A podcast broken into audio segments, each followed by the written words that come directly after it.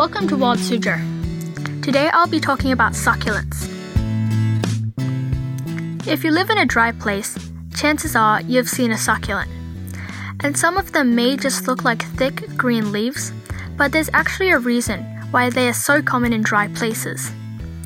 You might be surprised to learn that they actually have many interesting properties. Most succulents have thick leaves and a deep root system. And the reason they are so common in dry areas is because they don't need to be watered often. The reason they don't need to be watered often is because of the way their stomatas work. Stomata are little holes that allow carbon dioxide to come in and for water and oxygen to be released. But in succulents, their stomata is the opposite. It is open in the night, but not in the day, so less water is lost. Some succulents can also have other uses than being a nice plant. Aloe can be used for skin problems, like acne and calming the skin.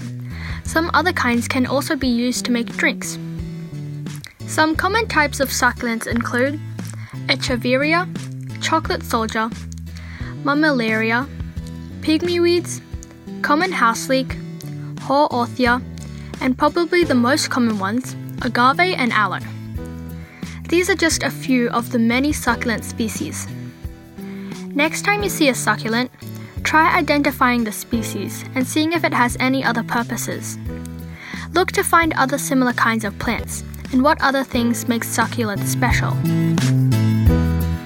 For Wild Suzhou, I'm Palm Tree, and thank you for listening.